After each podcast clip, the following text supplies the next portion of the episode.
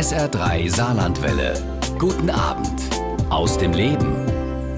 Pater Anselm Grün ist Benediktinermönch in der Abtei Münster-Schwarzach bei Würzburg. Fast 40 Jahre war er dort Zellerar, also wirtschaftlicher Leiter und somit verantwortlich für rund 300 Mitarbeiter in 20 Betrieben. Inzwischen hat er die Aufgabe abgegeben und hat mehr Zeit für seine Vorträge, Seminare und vor allem für seine Bücher. Mehr als 300 Bücher hat er inzwischen geschrieben. Sie wurden bisher über 20 Millionen Mal verkauft und in über 35 Sprachen übersetzt. Er ist einer der meistgelesenen christlichen Autoren der Gegenwart. Und kürzlich war er in Orscholz zu Gast und bei der Gelegenheit haben wir unsere heutige Ausgabe von SA3 aus dem Leben aufgezeichnet. Schönen guten Abend, Pater Anselm Grün.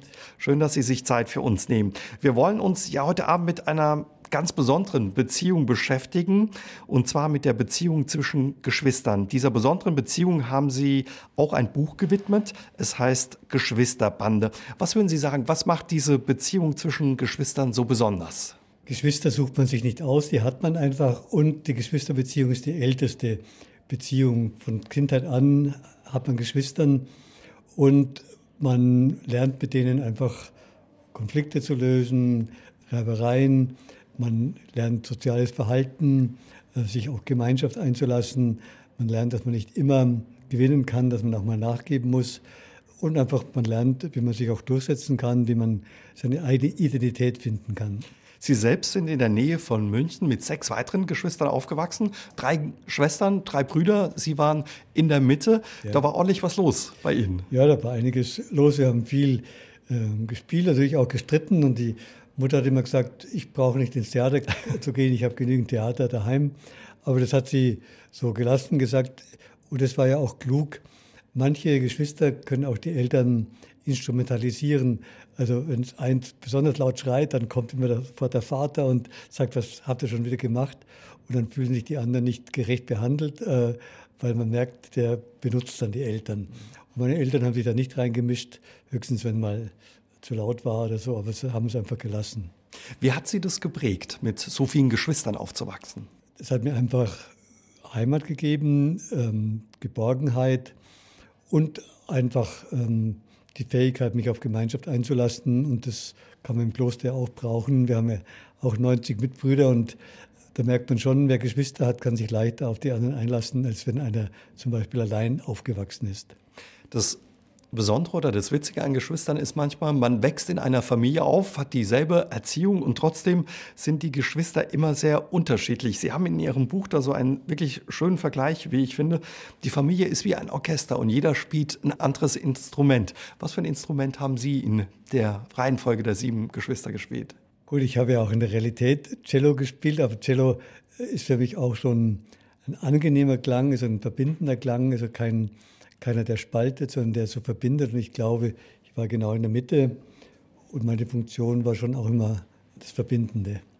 Glauben Sie, darauf kommt es auch darauf an, wenn man eben verschiedene Geschwister hat oder verschiedene Kinder, dass man auch wahrnimmt, dass jeder so seine eigene Art hat und eben nicht jeder identisch ist? Das ist ganz wichtig. Also jeder ist anders. Es gibt ja leider auch viel Geschwisterrivalitäten, äh, weil man sich vergleicht mit den anderen. Der Ältere ist neidisch auf den Jüngeren, der Jüngere auf den Älteren, ähm, weil der schon mehr darf. Und da ist wichtig, ähm, jeder hat seine Rolle und jeder darf er selber sein. Gefährlich ist es, wenn die Eltern zum Beispiel einen besonders bevorzugen oder loben, wenn er gute Noten hat und dann sucht der andere dann oft das Gegenteil. Ich kenne zwei Schwestern, die eine war eine Überfliegerin und die andere war magersüchtig, weil sie hat keine Chance gehabt, in der Schule mit ihr zu konkurrieren. Und dann ist sie das Gegenteil gegangen, damit die Eltern sich gezwungen sind, sich um sie zu kümmern, wenn sie magersüchtig ist. Um Aufmerksamkeit ein Stück weit ja. zu bekommen. Haben Sie heute noch eine enge Beziehung zu Ihren Geschwistern? Ja, ja, ich jedes Jahr im Urlaub äh, gehe ich mit meinen Geschwistern wandern und bin eine Woche bei meinem Bruder, eine Woche bei meiner Schwester. Das ist ganz wichtig. Oder wenn ich selber Jubiläen hatte, Geburtstage, kommen die Geschwister alle. Sie sind der bekannte Pater Anselm Grün. Wie heißen Sie bei Ihren Geschwistern? Nennen die Sie auch Pater Anselm oder? Ein Bruder nennt mich Anselm, die meisten aber nennen mich noch beim Tauf Taufnamen Willi. Willi. Und da ändert sich auch nichts an der Beziehung, auch wenn man so bekannt ist wie Sie mittlerweile. Nein, erinnert sich nichts. Also die nehmen das natürlich wahr. Und ähm, ich habe ja auch mit meiner Schwester ein Buch geschrieben, meinem Bruder ein Buch geschrieben, mit zwei Nichten ein Buch. Meine Großnichten, die Kleinen, die im Kindergarten sind, die nutzen das aus. Die sagen, irgendwann sagen sie der Religionslehrerin, der Pater Anselm ist mein Onkel. Äh, und dann haben sie einen Stein im Brett. Ja, aber nicht jeder hat so gute Beziehungen zu seinen Geschwistern. Oft gibt es Streit oder auch Neid, was man dagegen tun kann. Und wie man damit umgehen kann, darüber sprechen wir gleich mit Pater Anselm Grün hier bei SA3 aus dem Leben. Kain und Abel, Moses und Miriam, die Gebrüder Grimm oder die Geschwister Scholl. Die Geschichte ist voller berühmter Geschwisterpaare. Für die einen sind sie treue Verbündete, für die anderen oft Rivalen. Pater Anselm Grün ist Bruder von sechs Geschwistern und in seinem Buch Geschwisterbande ergründet er diese besondere Beziehung. Und wir unterhalten uns heute Abend mit ihm darüber bei SA3 aus dem Leben. Pater Anselm, in der Bibel gibt es viele Geschwisterpaare und auch Beziehungen. Da geht es manchmal ordentlich zur Sache. Sie begleiten viele Menschen auch als Seelsorger und in Seminaren oder auch in Vorträgen. Was sind die Gründe für Streit zwischen Geschwistern? Kain und Abel zeigt ja, dass es oft der Geschwisterneid ist, der ist ja sprichwörtlich und der zeigt sich dann später im, im Neid in der, in der Firma, dass man den anderen neidisch ist. Und der Neid ist natürlich, aber man muss ja damit umgehen.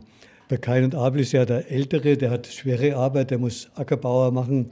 Der Abel ist der Jüngere, der hat Schafhirte, ist viel leichter. Dann vermutlich ist der Kain, der gibt sich Mühe, dass er anerkannt wird von den Eltern aber dann beim Opfer geht sein Rauch nicht äh, nach oben. Das kann man nicht Gott in die Schuhe schieben, dass Gott schuld ist, sondern man kann sagen, der eine bemüht sich um Anerkennung und der andere ist so ein Sonnyboy, der kommt halt überall gut an. Dem fällt's zu. Ja, dem fällt's zu und äh, da ist der, das kann der Kai nicht auf, aushalten. Und da wäre eben wichtig, ich habe meine Rolle und der seine Rolle, aber wenn man dann sich so äh, total vergleicht, dann schadet man sich selber und dem anderen. Was macht es mit Menschen? Was beobachten Sie auch in Ihren Gesprächen, wenn es eben Streit mit Geschwistern gibt, unter Geschwistern? Gut, oft erzählen die in der Kindheit, dass halt der große Bruder einen ja auch verletzt hat oder herabgeschaut hat, dass die jüngere Schwester sie nicht für voll genommen hat. Oder ähm, eine Frau erzählte mir, der Bruder hat sich nur noch aufs Geld verlagert und, und ist erfolgreich und schaut auf mich herab so, ich bin Sozialarbeiterin, das ist für ihn alles nichts und so. Psychologie lehnt er total ab. Also man hat sich auseinandergelebt und man nimmt die Einmaligkeit des anderen nicht wahr. Das wäre ja immer, die Geschwister zeigen ja auch meine eigenen Schattenseiten. Aber manche wollen da nicht hinschauen und lehnen dann den anderen ab, der ist, der ist oberflächlich oder die, die ist, die ist nur kreist um sich selber, also man hat dann so Vorurteile und legt einander fest und dann ist kein Gespräch mehr möglich und es wäre wichtig, wir dürfen ja sehr verschieden sein, aber wir können uns ergänzen. Was kann man machen, dass eine Beziehung zu Geschwistern unter Geschwistern gelingt und wenn es Streit gab, auch schwerwiegenden Streit, wie man dann wieder kitten kann? Gut, wichtig ist, im Gespräch zu bleiben und einfach immer wieder zu sagen, der andere darf anders sein. Und, ähm, und ich muss ihm nicht alles vorhalten, was früher war, sondern wie komme ich jetzt, ich bin neugierig auf ihn, was ihn bewegt. Gut, schwierig ist ja dann richtige Feindschaften, vor allem dann beim Erbe. Äh, da streiten sich ja viele. Viele meinen, bei uns wird es nie Streit geben. Aber der Streit ums Erbe ist nicht nur der Streit ums Geld, sondern geht es immer um die Frage, wer war der Liebling des Vaters, wer war der Liebling der Mutter. Und da werden alte Konflikte anhand des Erbes dann ausagiert. Und da wäre eben wichtig, die alte Geschichte anzuschauen. Ja, es war nicht immer leicht. Aber wir, haben, wir sind ja auch daran gewachsen, an diesen Konflikten. Und, und jetzt wäre schön, wenn wir miteinander Kontakt haben. Wir müssen ja nicht alles teilen, aber zu wissen, wir haben Geschwister, wir haben eine Familie. Ich erlebe so viele, wenn die Eltern gestorben sind, dann sind sie total einsam, haben niemand mehr. Mit dem Bruder haben sie keinen Kontakt, können sich überhaupt nicht verständigen. Das tut dann einfach weh. Die Leute sind vereinsamt. In Ihrer Beziehung zu Ihren Geschwistern sind Rituale, glaube ich, ganz wichtig. Haben Sie ein Beispiel für uns, was für Rituale das sind, die Sie pflegen? Gut, wir haben bei Geburtstagen natürlich immer Rituale gefeiert. Zum Beispiel, wenn die Mutter Geburtstag hatte, dann haben meine Geschwister immer Buffet gemacht und mir haben gesagt, du kannst am besten reden, du hältst eine Ansprache. Dann habe ich gemerkt, das ist, man kann nicht jedes Mal das Gleiche sagen. Dann habe ich jetzt mal ein Ritual gemacht. So, zum Beispiel der Mutter ein Kreuz in die Hand und einen Segenswunsch gemacht. Oder einmal alle Geschwister erzählen, was habe ich gelernt von meiner Mutter. Und dann werden einfach Gefühle geäußert, die sonst nicht geäußert werden. Und Rituale sind einfach der Ort, Gefühle zu äußern, die sonst im Alltag nicht geäußert werden. Und sie schaffen eine Familienidentität. Auf einmal spürt man, wir sind noch jemand, wir können noch feiern miteinander, wir haben noch eine Form. Was einem eben auch verbindet. Wenn der Streit aber nicht zu überbrücken ist oder die Verletzungen so tief sind, kann es da auch mal besser sein, dass man den Kontakt abbricht? Manche erzählen mir, dass sie den Kontakt abbrechen mussten, weil äh, sie sich vergiftet fühlten, also so von dieser Atmosphäre. Dann ist es sicher sinnvoll, auf Distanz zu gehen, abzubrechen. Aber ich würde nie absolut abbrechen. Ich würde zumindest an Weihnachten und an Geburtstag eine Karte schreiben. Also eine, ein, ähm, muss nicht den ganzen Konflikt lösen, aber zumindest, dass der andere weiß, äh, irgendwo ist noch eine, eine Beziehung da. Man denkt an sich. Der Mönch, Seelsorger und Bestsellerautor Pater Anselm Grün ist heute Abend unser Gast bei SA3 aus dem Leben. Seine Bücher sind für Millionen Menschen Ratgeber und spiritueller Wegbegleiter. Eines seiner bekanntesten Bücher ist 50 Engel für ein Jahr. Pater Anselm, Ihr erstes Buch erschien Mitte der 70er 1976 und hieß Reinheit des Herzens. Inzwischen sind es über 300 geworden, beziehungsweise Sie haben ja im Vorgespräch gesagt, so genau wissen Sie es gar nicht, Sie haben aufgehört mitzuzählen.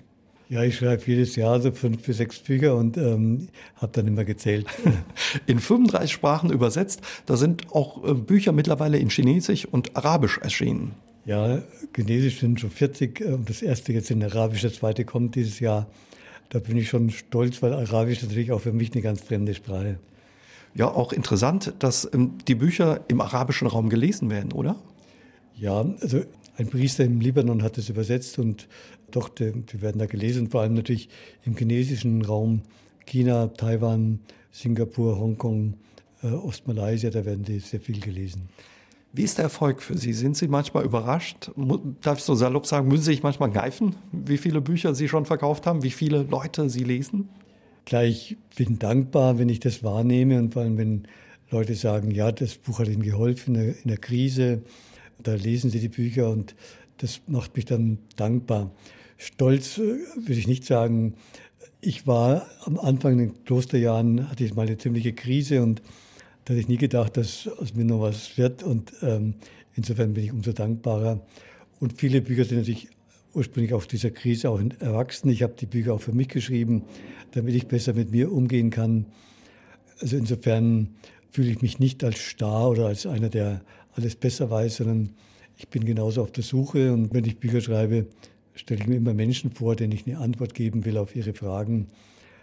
Aber gleich bin ich natürlich dankbar, oder wenn in Taiwan Menschen sagen, das hat mir geholfen oder auch Nichtchristen zum Beispiel die Bücher lesen, dann bin ich schon dankbar. Darf ich Sie fragen, was das für eine Krise war, die Sie hatten? Gut, ich war, als ich eingetreten bin, sehr ehrgeizig vom Willen, vom Verstand her, wollte was leisten und dann kam ich halt mit meinen Gefühlen in Berührung, dann war ich sehr verunsichert, habe ständig geschwitzt, also auch Begegnungen waren, haben mich verunsichert und dann war ich damals ja bei Kraft Dürkheim einem Therapeuten, der Zen-Meditation mit, mit jungscher Psychologie verbindet. Und da habe ich mich dann auf den Weg gemacht und das hat mir dann sehr geholfen. Sie sind sehr früh ins Kloster eingetreten, schon mit 19 Jahren. Ja, nach dem Abitur gleich, ja. Und das, heute darf man gar nicht mehr mit 19 eintreten und erst mit 21. Aber gleich, ich habe dann einiges noch nachgeholt. Das war sicher früh, aber Gott sei Dank ich, konnte ich dann im Studio noch vieles nachholen. War das eine leichte Entscheidung für Sie oder eine schwierige Entscheidung, in das Kloster einzutreten? Es war schon auch eine schwierige, aber der Gedanke ist ja schon mit zehn Jahren aufgetaucht. Also da, ich war bei der Erstkommunion sehr berührt und habe mit meinem Vater damals gesprochen, dass Priestersein für mich auch was wäre. Und der war gleich begeistert davon. Und sein Bruder war eben Mönch in Münster-Schwarzach und dann haben wir das organisiert. Und dann war das immer so, so ein Gedanke natürlich, als ich mit zehn Jahren hingekommen bin, aber natürlich infantil und ähm, der Pubertät und nachher habe ich schon überlegt, ist das wirklich ein Weg oder auch die Angst, dass es zu eng ist, so ein Kloster. Die Angst habe ich heute nicht, nicht mehr, weil ich dann auch sehr viel außen bin und, ähm, und genügend ähm, Kontakte nach außen habe, sogar mehr als meine Geschwister. Ja. Aber ähm, ich bin dann wieder froh, immer wieder ins Kloster zurückzufahren. Sie haben es gesagt, Sie haben viel Kontakt. Auch bei Ihrem Vortrag hier im Saarland an der Saarschleife in Orscholz waren viele Menschen. Die Kirchenbänke sind häufig leer. Ihre Bücher dagegen Bestseller. Viele Leute kommen zu Ihren Vorträgen. Wie erklären Sie sich das? Was machen Sie anders als vielleicht die Kirche? Der Fehler der Kirche war oft, dass sie sehr stark moralisiert hat und den Menschen ein schlechtes Gewissen eingeimpft hat und vor allem vermittelt hat, du bist Sünder. Die Botschaft Jesu war nicht, du bist Sünder, sondern äh, hat ihnen was zugesprochen. Das Reich Gottes nahe, kehr um und richte dich auf. Ich versuche eine einfache Sprache zu sprechen, keine moralisierende Sprache, keine bewertende Sprache. Ich versuche einfach die christliche Tradition so darzulegen, dass die Menschen spüren, das ist eine Hilfe für mein Leben. Und für mich ist der Dialog zwischen Spiritualität und Psychologie wichtig, dass die Menschen merken, das ist nicht was Verstaubtes. Das war für mich selber auch wichtig. In der Krise haben, sind damals ja viele ausgetreten und wir haben eben überlegt, was heißt Mönch sein, was heißt die religiösen Symbole. Und da hat uns die Psychologie von C.G. Jung auch sehr geholfen, äh, der uns gezeigt hat, Symbole, Rituale haben eine heilende Wirkung. Und so ist meine Aufgabe, den Reichtum der christlichen Tradition so in der Sprache, in der einfachen, nicht bewertenden Sprache, sondern Sprache, wo die Leute spüren, ich belehre sie nicht von oben, äh, ich gebe keine Ratschläge, sondern manche sagen, das vielleicht auch ein großes Wort, aber sie spüren, wenn sie Bücher lesen, da ist einer, der sie liebt, der sie, der sie gern hat, der, der positiv von Menschen denkt und nicht äh, sie sagt, ich weiß genau und ihr müsst es genau machen. Ich kenne die Lösung. Pater Anselm Grün ist heute Abend unser Gast bei SA3 aus dem Leben. Wir unterhalten uns gleich weiter mit ihm. Dienstagabend, hier ist SA3 aus dem Leben, heute mit Pater Anselm Grün. Wir haben uns eben unterhalten, was Sie vielleicht ein Stück weit anders machen als die Kirche. Wenn Sie einen Tag Papst werden, was, was würden Sie als erstes anpacken oder vielleicht anders machen? Gut, jetzt die ganze Diskussion auch um sexuellen Missbrauch, ich glaube, es ist Zeit, auch den Zugang zum Priesteramt zu verändern. Also ich begleite ja viele Priester, auch die in Krise geraten sind. Ich fände es ehrlicher, wenn beide Möglichkeiten wären, der zölibatäre Priester, aber auch der verheiratete Priester. Gut, auch Frauen kann ich mir vorstellen zum Priestertum. Allerdings, ähm, wenn ich jetzt einfach befehlen würde, wird es auch bei vielen einen Aufstand geben. Also es ist ein geschichtlicher Prozess, aber dass der in Gang kommt, äh, dass die, die Frage wieder offen diskutiert wird, das ist schon mal wichtig. Also Sie sind gegen das Pflichtzölibat. Sie würden es dem Priester selbst überlassen, wie er sich entscheidet, ob er mit oder ohne Familie leben möchte. Ja, also für Ordensleute ist es ja klar. Also Mönch sein, das ist äh, ehelos leben. Aber der Weltpriester muss nicht ehelos leben. Und äh, früher, muss man auch ehrlich sagen, die Bedingungen waren anders. Ähm, da war ein Pfarrhaus mit, mit vier, fünf Leuten. Das war auch eine Gemeinschaft. Heute ist der Priester allein und das ist, die Bedingungen des Zölibats haben sich einfach verschlechtert. Was glauben Sie, wie lange wird dieser Weg noch sein, bis sich da was verändert bei dem Thema Zölibat, aber auch, dass zum Beispiel Frauen Priester werden können? Gut, Frauen wird sicher noch etwas länger dauern, obwohl in der evangelischen Kirche das ja schon da ist. Aber ich glaube, ich, äh, Zölibat, glaube ich, ist momentan auch in der Deutschen Bischofskonferenz ein heißes Thema, weil man gemerkt hat, der Zölibat ist nicht schuld am, am sexuellen Missbrauch, aber dass zölibatäre Priester mehr beteiligt sind als, als äh, Verheiratete, ist auch eine Tatsache. Also ich denke, in den nächsten zehn Jahren wird sich da was ändern. So schnell glauben Sie wirklich? Ja. Sie sind unheimlich aktiv, sind viel unterwegs, schreiben viel. Wann ruhen Sie sich aus oder wie tanken Sie auf, Pater Anselm? Gut, ich sorge auch für mich, also mittags ähm, halte ich im Mittagsschlaf zum Beispiel oder wenn ich einige Gespräche geführt habe äh, und ich müde bin, dann überbrücke ich die Müdigkeit nicht, sondern ich lege mich zehn Minuten aufs Bett und genieße mal jetzt nichts zu tun, nicht zu schreiben, nichts zu tun. Ähm, das ist das, natürlich ist unser Rhythmus im Kloster. Also morgen die ersten drei Stunden sind Gebet und Meditation. Das tut mir auch gut. Natürlich, wenn ich jetzt spät heimkomme, dann äh, ist es morgen schon etwas mühsamer, aber äh, trotzdem ähm, ich, deswegen fahre ich abends immer noch gerne heim, dass, dass ich den Morgen einfach im Kloster habe.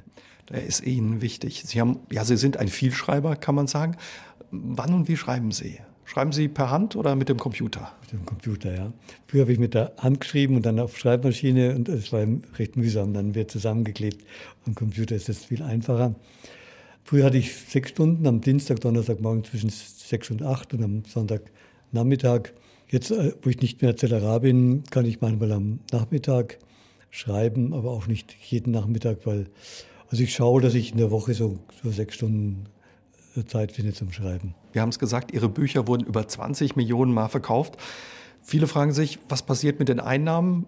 Sie werden wahrscheinlich Millionär. Was passiert mit Ihren Einnahmen aus den Büchern? Gut, wir haben eine Schule, wo wir vom Kloster her jedes Jahr 300.000 draufzahlen müssen. Wir haben Gästehaus, wir haben Missionen in Tansania und in Südamerika. Also da fließt das Geld hin in den Klosterhaushalt und das ist natürlich schon ein, ein wesentlicher Anteil und wenn es wegfallen würde, würde es dem Kloster nicht so gut gehen. Also es geht alles an das Kloster? Ja. Erlauben Sie sich ab und zu einen kleinen Luxus oder was erlauben Sie sich da? Ich habe genauso, gut, wenn ich, meine Sekretärin schreibt immer den Veranstaltern, dass sie mir einen Cappuccino oder einen Kaffee bereit machen, sonst würde ich dann halt unterwegs einen trinken, aber sonst, sonst nicht. Also Luxus ist kein Thema für mich. Ist Geld auch kein Thema? Ist Ihnen nicht wichtig, Geld? Oder? Ja gut, Geld war mir schon wichtig, ähm, Geld zu verdienen. Ich habe ja, bin noch kreativer umgegangen mit Geld und ähm, Schulden aufgenommen, die besser angelegt und so, das, um überhaupt äh, das Kloster äh, finanziell auf eine gute Basis zu stellen. Das war mir schon wichtig, der kreative Umgang mit Geld, aber die innere Freiheit. Also dass mir Geld, dass ich nicht am Geld hänge und nicht, auch nicht am Erfolg. Natürlich ist es schön, wenn man, wenn man gute Anlagen hat und Erfolg hat, aber das, ich weiß, ich das, habe das 40 Jahre lang gemacht. Die Bäume wachsen nicht in den Himmel, es geht immer auf und ab. Wer gewinnen will, muss auch verlieren können und so. Im Urlaub ans Meer fahren oder in die Berge, heiraten oder nicht. Was tut uns gut? Wie sollen wir uns entscheiden? Viele Menschen zögern mit großen Lebensentscheidungen oder fühlen sich von den vielen Alltagsentscheidungen überfordert. Es ist nicht immer leicht vorherzusehen, ob unsere Entscheidung richtig oder falsch sein wird. Pater Anselm Grün macht Mut, unserer Fähigkeit, die richtige Wahl zu treffen, zu vertrauen. Wir unterhalten uns heute Abend mit ihm über das Thema Entscheidung bei SA3 aus dem Leben und wir haben unser Gespräch in Orscholz aufgezeichnet. Wenn Sie ein paar Stimmen im Hintergrund hören, das ist die Kneipe, die unter uns ist, aber die Leute waren alle bei Ihrem Vortrag. Da gibt es noch viel zu besprechen scheinbar. Ja, viele haben sich bedankt, dass es ihnen gut getan hat, dass sie sie innerlich berührt waren. Sie haben sich mit Entscheidungen ähm, sehr intensiv auch beschäftigt in einem Buch, Pater Anselm. Was, wenn man sich mit Entscheidungen schwer tut, die Entscheidung zum Hindernis wird? Was kann man da tun? Gut, viele tun sich schwer, weil sie eine absolut richtige Entscheidung treffen wollen. es gibt aber keine absolut richtige Entscheidung, es gibt nur eine kluge Entscheidung. Und manche denken, ja, aber wenn die Entscheidung an die Wand fährt, so gut, dann muss man wieder neu entscheiden. Aber keine Entscheidung zu treffen, das lähmt einfach. Und ähm, also man braucht den Mut, wenn ich Entscheidungen treffe, übernehme ich Verantwortung. Da können die anderen alle sagen, wie kann man nur, hätte doch hätte man wissen müssen, dass es nicht gut geht. Also ich übernehme Verantwortung und Entscheidung engt ein. Wenn ich mich für etwas entscheide, entscheide ich mich gegen etwas. Und damit tun sich viele Menschen schwer. Sie möchten lieber alle Türen offen halten und gehen dann durch keine Türe durch und dann sind irgendwann alle zugeschlagen. Die Frage, was hilft, ähm, einmal, dass ich eben meinen Perfektionismus loslasse. Zweitens, dass ich mir, ich sage immer bei Lebensentscheidungen, mir vorstellen, in zehn Jahren verheiratet oder nicht, oder, oder zum Beispiel, ich wechsle die Arbeit und, und auch den Wohnort, in zehn Jahren bei der Firma bleiben oder woanders hingehen. Welche Gefühle kommen da hoch? Welche Bilder kommen da hoch? Man kann Entscheidungen nicht rein rational fällen. Man muss sie auch intuitiv fällen. Und die Gehirnforscher sagen, die Intuition trifft bessere Entscheidungen, weil die Welt ist halt so kompliziert, dass man rational gar nicht alles ergreifen kann. Aber in der Intuition ähm, haben sich die ganzen Erfahrungen des ganzen Lebens gleichsam im Gehirn gespeichert, sodass man aus diesem Schatz irgendwo äh, nehmen kann. Und deswegen Bauchgefühl, Vertrauen Bauchgefühl, ein Stück weit. Ja. Viele Unternehmer sagen mir, wenn ich jemanden angestellt habe, nur nach Kompetenz bin ich immer falsch gelegen. Das Bauchgefühl sagt, der passt in unsere Firma, der, mit dem kann man arbeiten. Das sind die großen Entscheidungen, wie etwa die Heirat oder will ich den Job wechseln. Aber man beobachtet auch so ein bisschen, ich weiß nicht, wie es Ihnen geht, dass viele auch mit so kleinen Alltagsentscheidungen überfordert sind. Was sind die Gründe? Was nehmen Sie da wahr? Ja, ich merke, ich bin, muss immer den, die Luft anhalten, zum Beispiel beim, beim Buffet, wenn's, wenn bei Kursen ist Buffet und vor mir steht einer, der sich ewig nicht entscheiden kann, welches Salatblatt er jetzt nehmen soll, dann merke ich, äh, also manche sind einfach kompliziert oder die, ähm, die denken zu viel, ob das ja das Richtige ist. Also, oder beim Einkaufen, meine Schwester sagt, die geht mit einer Freundin nicht mehr einkaufen, weil die sich ewig nicht entscheiden kann, ja, was sie jetzt, welches Kleid sie kauft. Äh, was da der Grund ist, ja, man will das absolut Richtige, man hat Angst, was falsch zu machen. Aber was ist falsch? Ja? Äh, es, man kann nie alle Eventualitäten berücksichtigen. Hängt auch die Reizüberflutung, die es heute teilweise gibt, damit zusammen? Die Reizüberflutung und natürlich die zu viele Auswahl. Es gibt ja Untersuchungen, wenn es im Supermarkt drei verschiedene Sorten Marmelade gibt, kann man sich leichter entscheiden, als wenn es 30 gibt. Da muss ich einfach schauen, was nehme ich jetzt genau. Und das ist heute sicher. Wir haben so viele Möglichkeiten, dass die Menschen sich schwer tun, sich auf eine festzulegen und die Enge zuzulassen. Nur wenn ich durch einen engen Pass durchgehe, wird es wieder weit. Aber manche bleiben immer vor der, vor der Enge stehen und kommen dann nie durch den, durchs Tunnel durch. Dienstagabend, hier ist SA3 aus dem Leben, heute mit Pater Anselm Grün. Pater Anselm, uns schon verraten, Sie wussten schon sehr früh, dass Sie Priester werden wollten. Dann fiel auch früh die Entscheidung, ins Kloster zu gehen. Was wären Sie geworden, wenn Sie nicht diesen Weg eingeschlagen hätten, nicht Mönch geworden wären? In der Schule war ich sehr offen für Biologie. Ich habe äh, zu Weihnachten mir ein Mikroskop mal äh, gewünscht. Also da habe ich dann die Kartoffeltierchen äh, erforscht. Entweder Biologe oder, oder Psychotherapeut. Warum sind Sie zum Beispiel auch Mönch geworden und nicht Priester in der Gemeinde? Was hat Sie am, am Kloster gereizt, am Klosterleben? Gut, einmal die Gemeinschaft, dann, dass man dann auch mehr wissenschaftlich arbeiten kann, mehr Freiraum hat. Dann, wir sind ja Missionsbenediktiner, auch die Mission Asien hat mich damals schon interessiert. Und ähm, gut, dann kam da ab nach der Theologie auf die Idee, dass ich da Zellerar werden soll. Das war gar nicht meine Lieblingsidee. Mein Vater war zwar Kaufmann, aber ich wollte nicht diese Seite im Kloster leben, sondern ich wollte mehr Seelsorge leben. Aber dann habe ich Ja gesagt und ähm, wenn ich Ja sage, sage ich ganz Ja. Dann habe ich auch mit Fantasie diesen Posten gemacht und das Wichtigste war mir, ein Arbeitsklima zu schaffen, wo die Menschen gerne arbeiten und ähm, eine andere Kultur der Arbeit zu schaffen. Sie haben extra Betriebswirtschaftslehre noch studiert nach Ihrem Studium der Theologie und Psychologie zwei Jahre in Nürnberg mhm. und haben eben dann ja den Job angenommen, den Ihnen Ihr Abt angeboten hat, des wirtschaftlichen Leiters fast 300 Mitarbeiter hatten sie all die Jahre, 20 Betriebe, ganz unterschiedliche. Das geht von der Bäckerei über die Metzgerei zur Goldschmiede, zum Verlag, zur Druckerei. Irgendwie hat es ihnen dann doch auch Spaß gemacht. Was, was hat sie da gereizt dann an diesem Job? Gut, einmal war es sehr interessant. Ich, ich bin ja kein Handwerker, aber ich musste mit allen, musste mich in der Druckerei auskennen, Goldschmiede, Landwirtschaft, äh, Gärtnerei, Bäckerei, Maurer. Ich musste Bauten bauen. Äh, einfach die Vielfalt und natürlich äh, der Umgang mit den Menschen. Also für mich war das eine Art weltliche Seelsorge, dafür zu sorgen, dass Menschen, die acht Stunden am Tag bei uns arbeiten, dass die gerne arbeiten und nicht krank nach Hause kommen, sondern das Gefühl haben, sie können kreativ sein. Also ich habe nicht alles von oben geleitet, sondern mein Motto war, äh, wir haben gute Mitarbeiter und wenn die kreativ sein können, neue Ideen entwickeln, dann ist es für sie gut und, und auch für die, für die Abtei. Sie haben gewagt, was man jetzt nicht unbedingt bei, von einem Mönch erwarten würde. Sie haben schon gesagt, Sie haben sich irgendwann getraut, Geld aufzunehmen und damit zu spekulieren, in Aktien zu investieren. Nicht für jeden ist es mit christlichen Werten vereinbar. Wie entstand die Idee zu sagen, ich gehe da einen anderen Weg?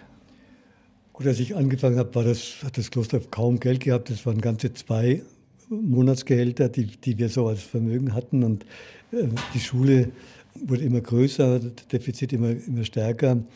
Und ich habe gewusst, das kann man nicht aus der Landwirtschaft herausnehmen. Und ich äh, fühle mich nicht als Bettler. Ich habe keine Lust, so zu betteln und sagen, heute macht man alles mit Fundraising, aber das ist nicht meine Mentalität. Ich verdiene das Geld lieber selber. Und dann habe ich eben das mit Geldanlagen gemacht. Gut, die Frage, natürlich, mit Geldanlagen kann man durchaus auch ethisch handeln. Es gibt auch ethische Geldanlagen. Dann hat man sogar einen Einfluss auf die Firmen, dass die sich nach diesen Werten richten müssen. Oder Karl Rahner sagte mal, Denkfaulheit ist keine Gabe des Heiligen Geistes. Also ich habe immer gesagt, wenn Sie Geld brauchen, dann müssen Sie Ihren Kopf anstrengen und dann müssen Sie auch kreativ sein. Einfach nur zu jammern, ich habe kein Geld, das ist mir zu, zu einfach. Es ging gut, es ging aber auch mal nicht gut. Es gab Gewinne und auch Verluste. Was war so der größte Gewinn, wo Sie sagen, das hat sich gelohnt, diese Investition? Und was war ein großer Verlust, wo Sie sagen, ah, der schmerzt heute noch ein bisschen? Gut, äh, entscheidend ist natürlich der lange Atem. Also äh, die Verluste zwischendrin, die muss man in Kauf nehmen. Also wenn einer sagt, er hat nie was verloren, das glaube ich nicht. Also, dann hat er auch nie was Richtiges angelegt. ähm, gut, eine Enttäuschung waren damals Argentinien-Anleihen, die waren eigentlich, Länderanleihen waren tabu. Die waren, Staatsanleihen. Es waren immer, immer, sind immer zurückgezahlt worden. Argentinien war das erste Land, das einfach dann nicht mehr zurückgezahlt hat. Und das war natürlich ein Verlust, aber in ein paar Jahren war es wieder drin. Sie haben Ihren Job als Zellerar abgegeben inzwischen. Gucken Sie ab und zu noch die Börsennachrichten und Notizen? Gucken Sie noch auf die Aktien? Ja, die Aktien, die Geldanlagen mache ich weiter noch. Also, ähm, also ich unterstütze meinen Nachfolger, der, für den ist ein bisschen fremd, deswegen mache ich die Geldanlagen weiter noch, aber zusammen im Zusammenarbeit mit, ihm. Haben Sie einen Tipp, Pater Anselm?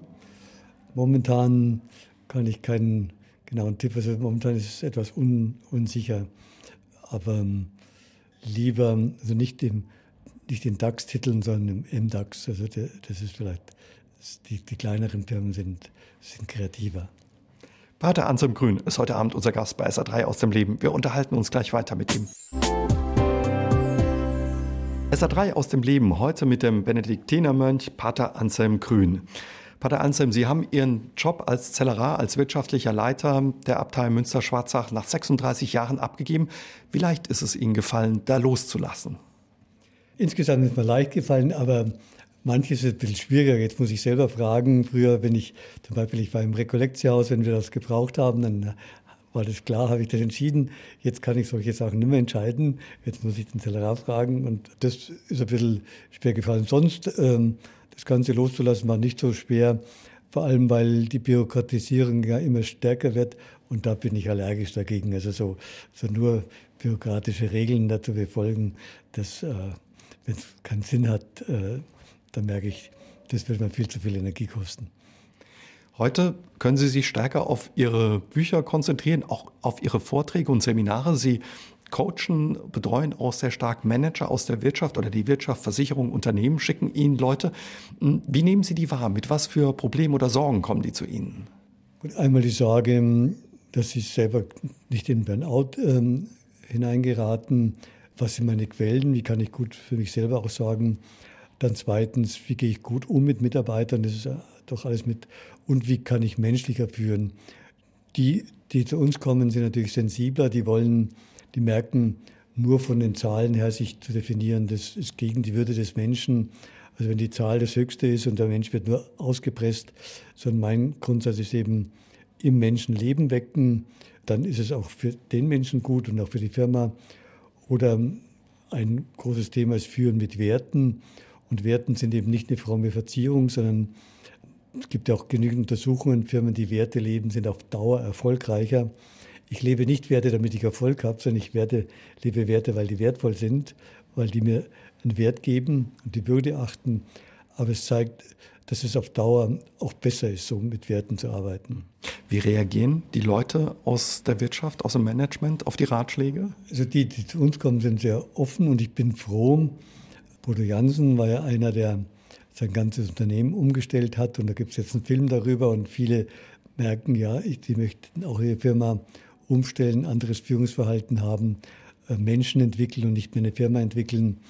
Also da ist jetzt auch eine Bewegung entstanden. Natürlich, ob die großen Firmen da schon immer mitmachen, aber zum Beispiel der neue Audi-Produktionschef hat 15 junge Mitarbeiter zu uns geschickt, weil er gesagt hat, wir brauchen eine neue Kultur, wir können nicht mehr einfach so weitermachen. Also da verändert sich offenbar ja. auch was in Unternehmen. Ja. Und da bin ich schon dankbar, dass ähm, da wirklich sogar Lidl und Kaufland waren bei uns und jetzt war eine Mitarbeiterin von Kaufland sagt, ja, die Schätzchen kamen ganz anders heim und da ist was in Bewegung und das, das freut mich einfach. Sie helfen Menschen aus Krisen zu kommen, ihr Leben zu verändern oder den Blick auf das Leben zu verändern. Vor einigen Jahren wurden Sie selbst schwer krank. Sie hatten eine Krebserkrankung. In so einer Situation, wenn, wenn Sie es gewohnt sind, anderen zu helfen, konnten Sie sich auch selbst helfen, Pater Anselm? Ja, natürlich war es erstmal die Fragestellung. Ich weiß nicht, wie es gut geht mit, mit der Nierenoperation oder dass ich irgendwie halt Dialyse drankomme und so weiter. Das wird mein Leben natürlich schon total verändern. Da könnte ich keine Vorträge mehr so planen. Ähm, aber ich habe gehofft, ich habe dann schon gesagt, dein Wille geschehe, ich lebe gerne und, und solange es gut geht, äh, mache ich das wirklich gerne. Aber es ist nicht in meiner Hand und ähm, das war, ich muss mich schon damit auseinandersetzen und ich habe gemerkt, manche Sätze, die ich anderen sagten, würde ich vielleicht vorsichtiger sagen, ja, weil da muss ich selber auch sehen, in der Situation kann man nicht zu fromme Sätze sagen, da muss man erstmal innerlich Ja sagen. Sie leben ein sehr gesundes und ausgeglichenes Leben, sehr geregeltes Leben. Ja, wenn man so eine Krankheit bekommt, zweifelt man da auch mal? Haben Sie auch gezweifelt? Ja, ich habe gedacht, ich würde gesund leben äh, und äh, psychisch gesund und von der Ernährung gesund. Oder ich ein Maß an Arbeit, ich denke, es macht mir Spaß. Ja. Aber die Krankheit hat dann doch gezeigt, na, vielleicht habe ich was übersehen, weil habe ich doch nicht auf meinen Körper gehört. Und, oder einfach zu spüren, es gibt keine Garantie, weder gesunde Ernährung noch gesunde Lebensweise, um Gesundheit festzuhalten. Gab es auch Zweifel an Ihrem Glauben an Gott? An Gott eigentlich nicht. Also ich, ich weiß, ich habe natürlich schon auch gebeten, dass er, dass er, mich wieder gesund macht und dass es alles gut geht. Ähm, und war da schon Vertrauen da.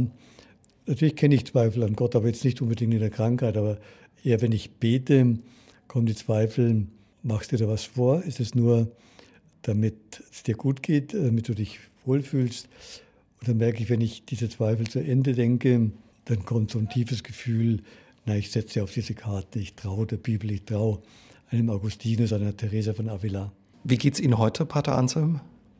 Gut, ähm, gut, heute Abend muss ich natürlich noch 380 Kilometer heimfahren. Das äh, ähm, merke ich, äh, das ist ja schon eine Last, aber ich, ich höre Musik und denke, dass es gut geht. Es ist schön zu hören, dass es Ihnen gut geht und wir entlassen Sie auch gleich auf Ihre Heimfahrt. Aber wir unterhalten uns vorher noch ganz kurz mit Pater Anselm Grün weiter hier bei SA3 aus dem Leben.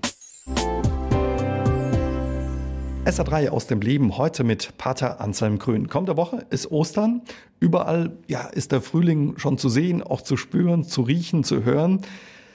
Das lässt einen staunen. In einem Buch, was Sie über das Staunen geschrieben haben, Staunen, die Wunder im Alltag entdecken, wollen Sie den Blick auf das Übersehene und das Wunderbare im Hier und Jetzt lenken. Warum, Pater Anselm?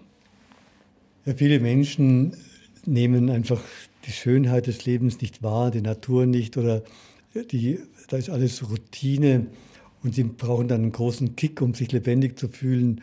Und für mich war es ein Anliegen, die kleinen Dinge, Spaziergang, die, die Natur wahrnehmen, ein Gespräch wahrnehmen.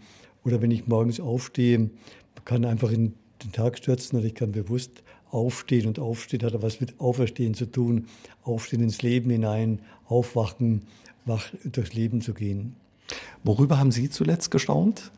Über einen Regenbogen, der auf einmal ähm, ganz äh, zwei Regenbögen hintereinander waren. Da musste ich einfach lange stehen bleiben. Ne? Pater Alsheim, Sie haben in Ihrem Kloster viele Jahre verbracht, auch viel bewegt, verändert. Sie waren 68er, haben ja in der Zeit auch ein bisschen experimentiert im Kloster, damals Psychologie ausprobiert, Meditationstechniken, haben sich schon früh mit dem Zen-Buddhismus beschäftigt. Wie kam das damals an im Kloster? Gut, 68 war eine große Verunsicherung. Also einige Mitbrüder sind ausgetreten und ein paar haben sich auf den Weg gemacht. Ich war nicht der Einzige, sondern ein paar. Ich habe als erster gar nicht Graf Dürkheim entdeckt, sondern ein Mitbruder. Und dann bin ich da auch hingegangen und wir haben dann gemeinsam gesehen, was, was trägt uns denn. Und wir haben gegen alte Zöpfe rebelliert, gegen alte Rituale, weil uns die leer waren.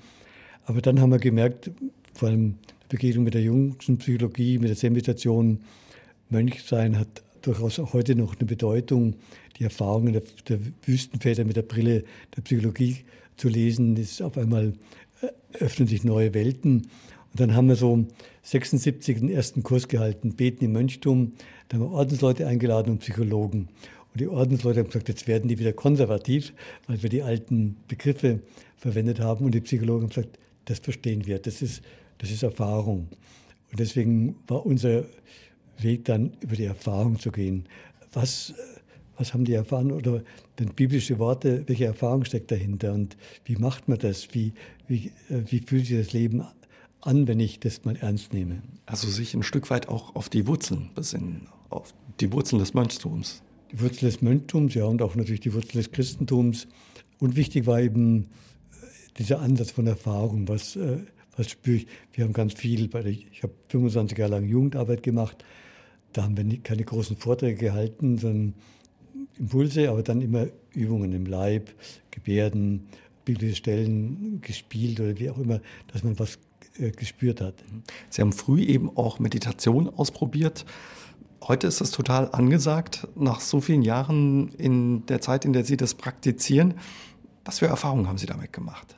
Gut, Meditation ist immer wieder ein Ort, zur Ruhe zu kommen. Und für mich ist wichtig, gerade wenn ich jetzt unterwegs bin oder manchmal auch im Trubel, dass ich spüre, in der Meditation komme ich in den inneren Raum der Stille und der ist einfach da. Und auch im Trubel einer Stadt ähm, habe ich das Gefühl, diesen Raum, den kann der Trubel nicht äh, zerstören. Und es gibt mir so eine gewisse Ruhe und Gelassenheit, auch wenn mal viel los ist. Bis heute haben Sie wenig Berührungsängste mit anderen Religionen oder auch anderen spirituellen Traditionen. Sie haben ja erzählt im Vorgespräch, Sie haben sich erst die Tage mit einem muslimischen Professor getroffen. Also der Austausch mit anderen Religionen ist Ihnen wichtig. Warum? Wir erleben heute eine Gesellschaft, dass Religionen teilweise auch den eine Quelle von Gewalt sind und von Missverständnis und Verspaltung. Und umso wichtiger ist der Dialog der Religionen für die Gesellschaft. Aber für mich ist auch wichtig, jede Religion hat auch Erfahrungen. Und da bin ich einfach neugierig, welche Erfahrungen machen die beim Gebet, bei der Meditation. Ich muss das nicht ähm, vermischen. Also es ist wichtig, offen zu sein, voll Respekt äh, vor der Tradition des anderen. Aber die ähm, Religion ist alles immer eine Anfrage und wie, welche Antwort würde ich als Christ darauf geben? Nicht als Besserwisser, sondern dann entdecke ich auch die eigene Identität. Was ist so das Wesen des Christlichen? Und ich denke, wenn einer im Glauben feststeht, dann kann er auch einen Dialog führen und, und den anderen achten und respektieren und muss nicht als Missionar alles sagen, das ist alles verkehrt, was du siehst, sondern Gott ist immer größer als unsere Bilder. Bald ist Ostern. Freuen Sie sich auf Ostern? Ja, für mich ist Ostern ganz wichtig. Ich habe 25 Jahre lang Osterkurse gehalten, von Mittwoch in der Karwoche bis Ostersonntag. Da war, das war, da war nur von Liturgie geprägt und von, von Jugendlichen hatte ich bis 1 Uhr nachts immer Beichtgespräche. Ostern war, die Osternacht, das war einfach immer wieder eine Verwandlung. Also das, das Licht stärker ist als die Finsternis, die Liebe stärker als der Hass und, äh, und stärker als der Tod und Aufstehen in neue Lebendigkeit, ähm, das war für mich ganz wichtig. Und die Fastenzeit endet. Auf was freuen Sie sich nach der Fastenzeit? Ja, also in der Fastenzeit trinke ich keinen Alkohol und keine Süßigkeit und kein Fleisch. Und an Ostern, Ostersonntagabend gibt es wieder ein Bier, da, da, freue ich mich auch drauf. Das soll Ihnen dann schmecken, Pater Anselm. Bei all den Ratschlägen, die Sie den Menschen mit auf den Weg geben, gibt es einen, der so universell und grundlegend ist, dass Sie ihn immer wieder Menschen mit auf den Weg geben? ich sage immer, schau dich so an, alles darf sein. Aber es kommt nur darauf an, wie du damit umgehst. Also alle Emotionen dürfen sein, bewerte sie nicht, sondern ist deine, bist du nicht verantwortlich für die Emotionen, die auftauchen, sondern nur, wie wir damit umgehen. Und ähm, halt das, was in dir ist, einfach Gott hin und vertraue, dass alles verwandelt werden kann. Du musst nicht alles ständig verändern. Heute gibt es ja so einen Druck, alles zu verändern. Traut, dass in dir eine Wandlung geschieht, dass du immer mehr du selber wirst. Vielen Dank, Pater Anselm Grün, für das Gespräch und alles Gute für Sie. Danke. Ja, und unsere heutige Sendung war eine Aufzeichnung, die wir im Glöf Atrium in Orscholz aufgezeichnet haben. Deswegen hinten im Hintergrund haben Sie ab und zu die ein oder andere Stimme gehört. Das war die Kneipe, die unter dem Raum war, in dem wir unser Gespräch aufgezeichnet haben. Die Sendung mit Pater Anselm Grün finden Sie auch noch einmal als Podcast auf sr3.de. Wenn Sie wollen, können wir uns kommenden Dienstag wiederhören. Bis dahin, passen Sie gut auf sich auf. Tschüss und gute Nacht, sagt der Uwe Jäger. SR3 aus dem Leben. Immer dienstags im Radio, danach als Podcast auf sr3.de.